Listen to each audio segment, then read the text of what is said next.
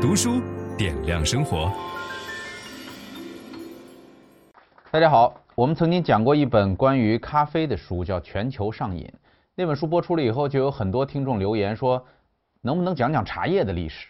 还真被我找到了一本，这本书叫做《茶的真实历史》，而且这本书的作者呢，大名鼎鼎，他是非常著名的汉学家梅维恒教授。他被称作是北美敦煌学第一人，擅长考证，所以这本书把茶叶的历史讲得非常的透彻。呃，茶叶和咖啡比起来呢，它在历史上的影响面更广，呃，贸易量更大，对整个人类历史的影响是巨大的，而且它所渗透到的国家和地区文化形式更加的多元。呃，首先有一个争论哈，就是咖啡跟茶到底谁是世界第一大饮料？这个数字，我相信很多人都很关心哈。首先，我们讲这个从产量上看哈，二零零四年到二零零五年，全球咖啡的产量为七百二十万吨，茶叶的产量是三百二十万吨。你这么一听会觉得咖啡大，对吧？别着急，沏一杯咖啡需要十五克咖啡，而沏一杯茶只要五克茶叶就够了。另外，咖啡只能沏一次。而茶叶至少能泡两回，如果是乌龙茶，沏六回依然茶味十足。因此，专家们最后的结论是，名目繁多的茶汤是继水之后全球饮用量最大的饮品。我们的故事就从这儿开始哈。这个茶叶既有灌木的，也有乔木的，所以我们经常会看到很多茶叶说是古树茶，它是长在这个高大的乔木之上，都有。自然分布呢，当然我们中国的西南地区。最早就有了，还包括有印度的阿萨姆邦、缅甸、呃泰国北部，还有中南半岛这些地方会有。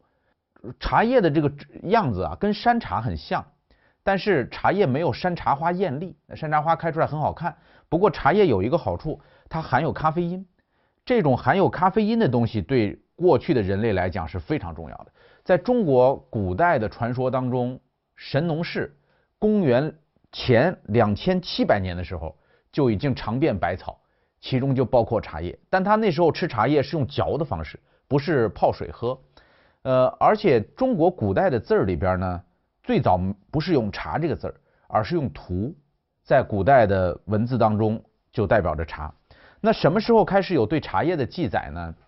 就是中国古代历史应该从公元前五世纪的时候有记载，蜀人制茶，就是四川那个地方的人有制茶的习惯。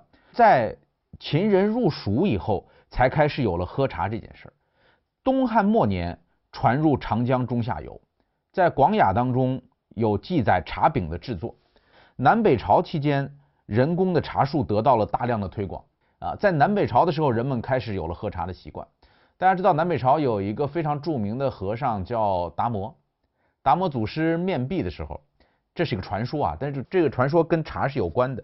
就是达摩在面壁的时候呢，打瞌睡，睡着了，醒来就觉得非常自责，说自己这个修为不够，竟然嗯这个修修炼还能睡觉，就生气把自己的眉毛给剃了。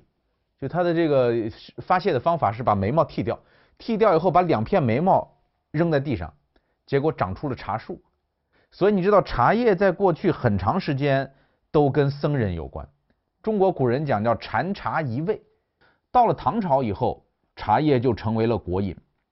文成公主，呃，嫁给松赞干布的时候，那个陪嫁的，呃，礼单里边就有茶膏啊，所以唐朝的时候已经用它做礼品了。随着呃这个禅宗的不断发展，吃茶的这件事成为了非常重要的一件事。呃，赵州和尚有一个典这个公案叫吃茶去，对吧？有新来的僧人到这来报道，赵州就问他说：“曾到此间，你来过这儿吗？”这个人说来过，吃茶去。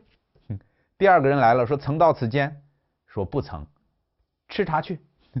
说到此间也吃茶去，不到此间也吃茶去。师傅您到底什么意思？师傅说吃茶去。所以现在你发现很多这个僧人会在屋子里边挂一个，对吧？一个条幅写着吃茶去，就就是那个时候，呃，僧人用它来打禅机啊，这个是禅茶一味的含义。在公元八零四年。两个日本和尚来到中国，一个叫醉澄，一个叫空海。这两个人回国的时候呢，唐朝人那时候很开放把这个茶叶的种子送给他们，他们拿回日本，种在了京都比瑞山的山坡，这就是日本茶叶的这个起点。后来大家知道，唐朝中间呃出现一个转折点，就是安禄山之变。安禄山这个围睢阳，大家知道古时候睢阳就是今天呃开封那附近，围着这个睢阳的时候呢，这些河南人就开始逃亡，跑去哪儿呢？福建。所以大家知道，今天说福建有一群人叫客家人，这些客家人的老家是哪儿？河南。所以很有可能，今天那些福建的客家人所讲的方言，说不定就是唐朝时候中国北方的方言。啊，这些人当中有一个非常著名的人物，年轻人叫陆羽。陆羽就是史上讲的茶圣，呃，他写下了七千多字的《茶经》。当然，你今天完全按照陆羽的《茶经》来泡茶，可能够呛，因为那时候喝的茶跟我们今天喝的茶区别已经很大了。不过，今天你走到中国的任何一个茶叶城，一定都有陆羽的雕像啊，或者是陆羽的画像，呃，还有陆羽茶室等等哈。那给大家普及一下陆羽这个《茶经》里边都说了些什么。陆羽并不反对煮茶时略微加一点盐，然后他还是最早提出品鉴煮茶用水的。